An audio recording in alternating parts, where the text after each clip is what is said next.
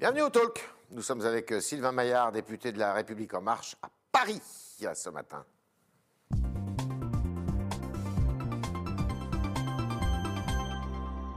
Bonjour Sylvain Maillard. Bonjour Yves.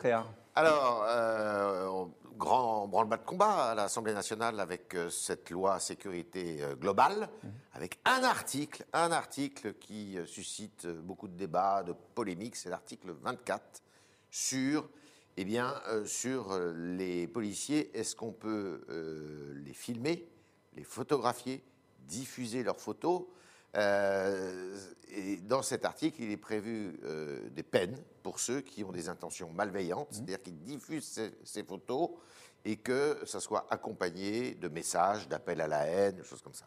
Cet article est assez mal compris euh, est assez mal reçu, notamment par les journalistes, qui disent mais on, porte atteinte à la- euh, au droit de l'information. Euh, Qu'est-ce qui va en être de cet article? Est-ce que ça serait pas plus simple de le supprimer? Non, il ne faut pas le supprimer. Et, je voudrais juste dire que la PPL, donc la proposition de loi de mes collègues Fauvergue et, et, Toureau, est beaucoup plus complexe et beaucoup plus impactante que uniquement cet article 24.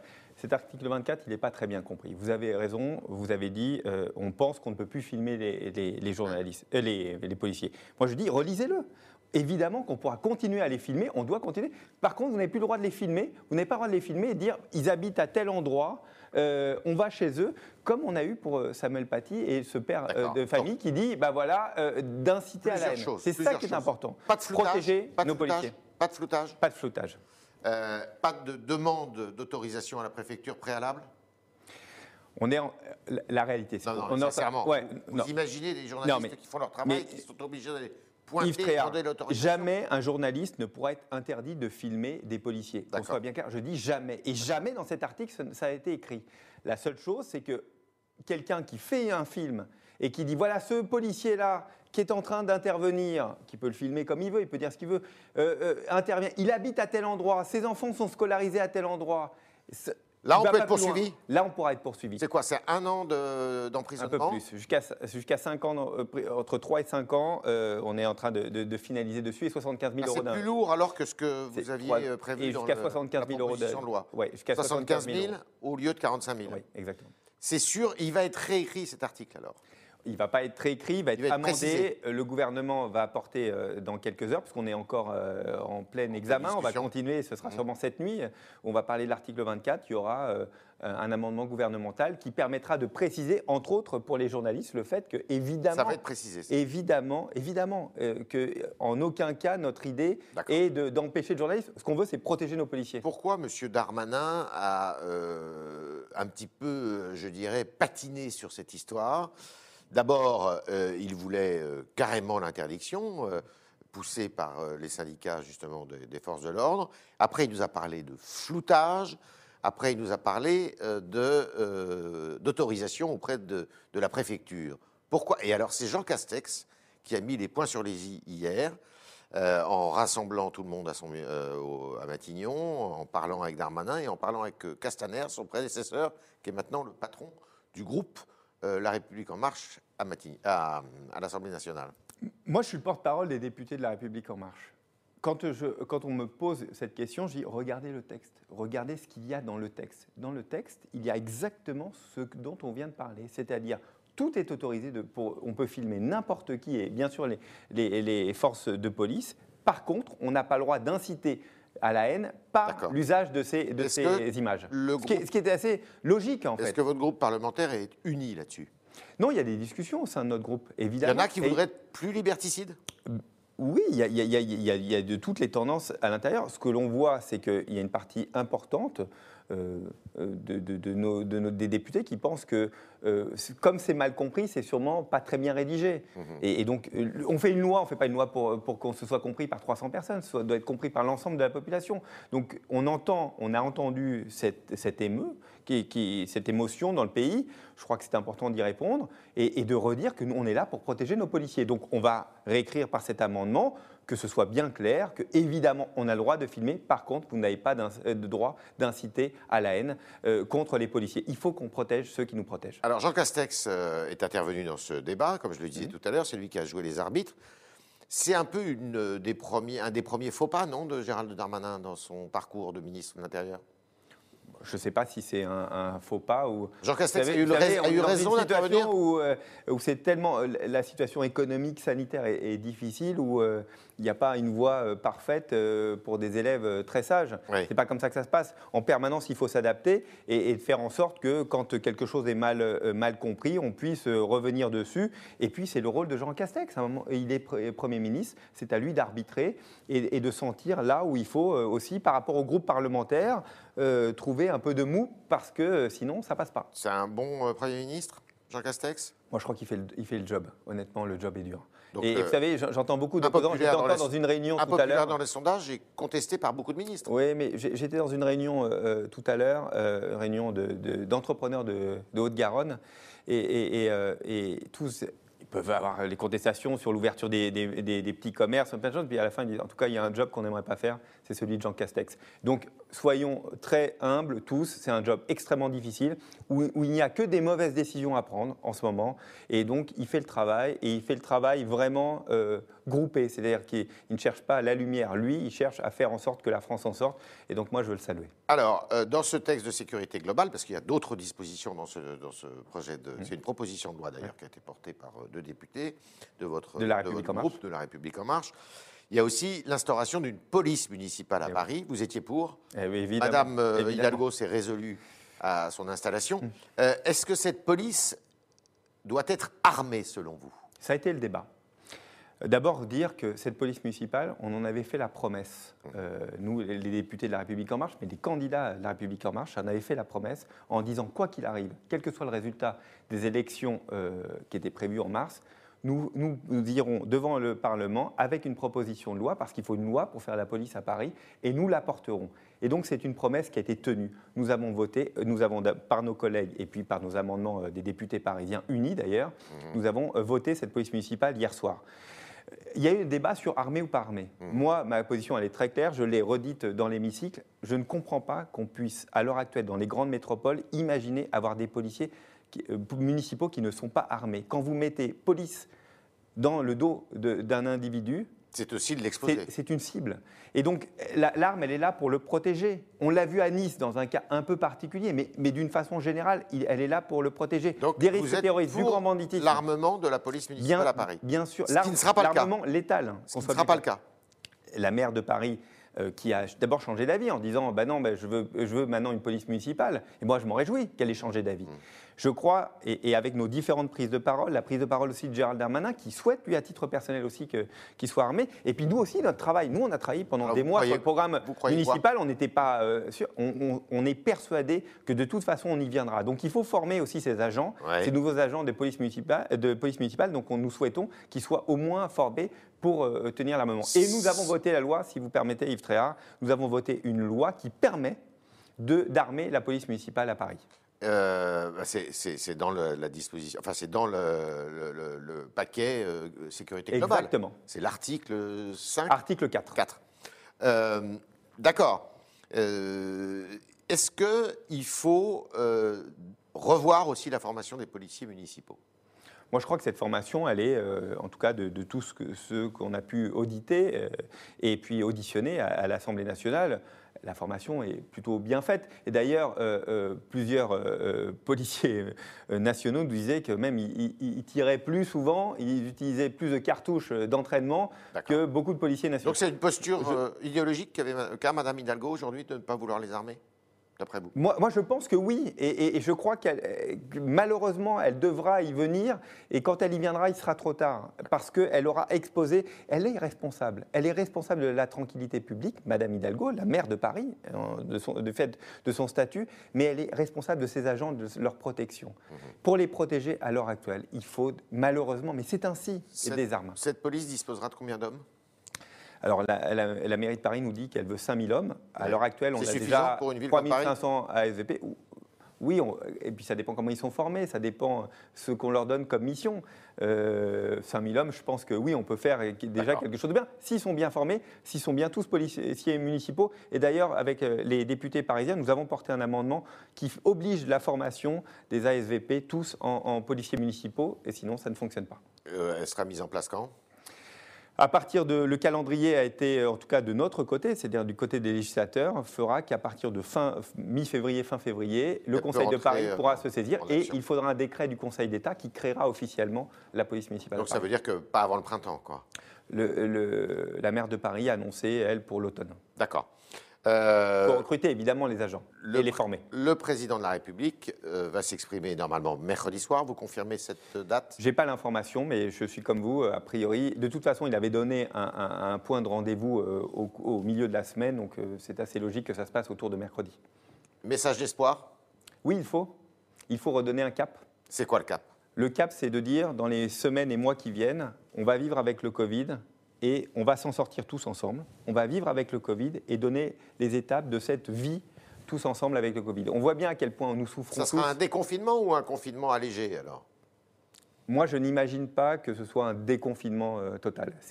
On voit bien que le, euh, la politique du stop and go, ça ne marche pas et ça, ça fait en sorte qu'une partie de la population, finalement, euh, se pose plus de questions sur son fonctionnement qu'autre chose. Donc il faut probablement déconfiner, je ne sais pas si c'est une sorte de couvre-feu, mais sur le long terme, que ça dure suffisamment longtemps pour maintenir cette courbe en dessous de, de- bah, des- des- des- de- de- du, du fait que les, les hôpitaux soient les, les saturés. petits commerces ne seront pas ouverts donc avant le 1er décembre, c'est ça? Je- ça, je n'ai pas l'information. Est-ce que c'est imaginable qu'ils puissent ouvrir le 27 novembre?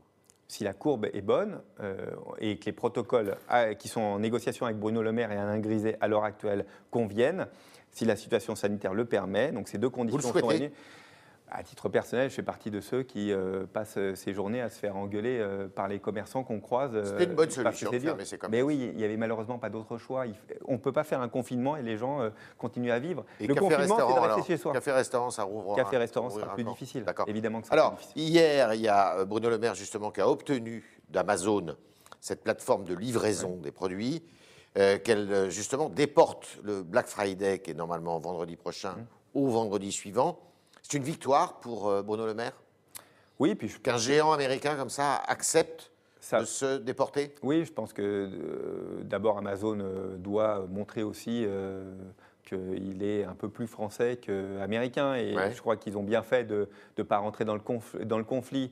Ils comprennent aussi qu'ils sont dans un écosystème et que s'ils apparaissent trop comme le méchant, Ils se font une le, bonne publicité, le- là le méchant, ils se, font, ils se font une mauvaise publicité. Et, et puis euh, Bruno Le Maire est dans son rôle de protéger euh, l'ensemble des, des petits commerçants. Je crois que c'est un bon équilibre. D'abord parce que ça redonnera aussi du souffle aux, aux commerçants si on réussit à ouvrir euh, la semaine prochaine et, et, euh, ça permettra de retrouver un peu une unité du commerce en France. C'est l'homme fort du gouvernement aujourd'hui, Bruno Le Maire. C'est un des hommes forts, oui, très, très Vous voyez. Premier ministre, non? Il pourrait remplacer Jean Castex? Bah, écoutez, euh, il ne vous a pas manqué d'observer que ce n'est pas moi qui décide, donc voilà. Mais vous le souhaitez? je, Moi, je, trouve que Jean il Castex vient un vrai de, job. il vient de la droite, comme vous. Hein Oui, et puis je- moi j'aime beaucoup Bruno Le Maire, je connais depuis longtemps, euh, c'est quelqu'un que j'apprécie et quelqu'un qui est à l'écoute. Quand nous avons eu des discussions assez dures sur les loyers, par exemple, le fait d'avoir un crédit d'impôt, il est, il est extrêmement réactif. Lui, Alain Griset, euh, euh, Olivia Grégoire, Agnès Pannier-Runacher, je crois qu'ils font une bonne équipe, ils, fonctionnent bien ensemble et ils sont vraiment à la manœuvre. Et d'ailleurs, les Français se- peuvent se plaindre, et ça peut être légitime, de, de plein de choses. Je crois que la réponse euh, Économique. euh, économique est vraiment, euh, est vraiment à la hauteur. Et plus réussi que la réponse sanitaire? Bah, la réponse sanitaire était extrêmement difficile. La, ré- la réalité, c'est que c'est extrêmement difficile. Le cœur de la crise, il est sanitaire. Il n'est pas économique. Il devient économique parce qu'il est sanitaire. Mais la réponse sa- sanitaire est extrêmement difficile. On est avec Sylvain Maillard, député de Paris de la République En Marche ce matin, et on va poser vos questions, chers internautes, avec Julie Coulomb-Profézy, qui est dans les studios ce matin.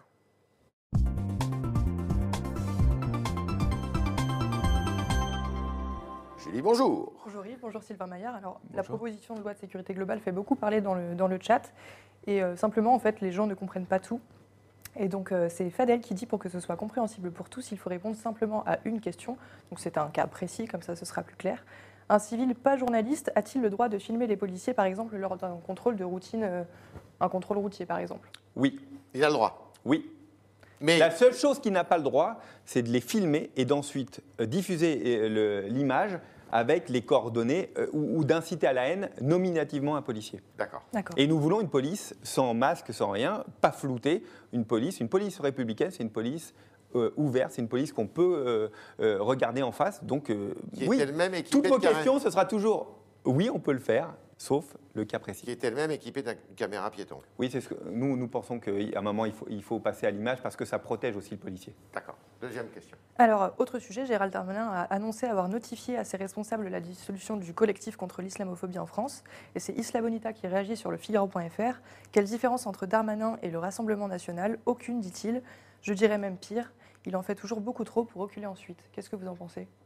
Moi, je souhaite la dissolution du CCIF, voilà, très clairement. Je trouve que tous ces, toutes ces officines euh, euh, d'islamisme radical euh, sous couvert de protection des uns des autres, elles, est, elle est, elles, sont là pour diviser notre République. Donc, on est dans une phase où il y a un moment, il y a besoin d'unité, et donc toutes ces officines n'ont pas vocation à rester dans la République. Donc ma, position, elle est très claire. Vous êtes satisfait de et constante. que vous savez du renforcement euh, des principes républicains, enfin de la loi qu'on a appelée à un moment, du projet de loi séparatisme, sur la laïcité? La version définitive, elle sera euh, le, 9 décembre, le 9 décembre. Euh, oui, de, on, travaille et, et, je vois régulièrement Laetitia Avia, entre autres, sur la haine sur Internet parce qu'on voit bien que c'est un des axes euh, qui nous semble important de, traiter. On avait une loi qui a été euh, pour une partie censurée au Conseil euh, constitutionnel. On est en train d'y revenir pour trouver des moyens efficaces de faire en sorte que Internet ne soit pas une poubelle à ciel ouvert où on peut dire ce qu'on veut,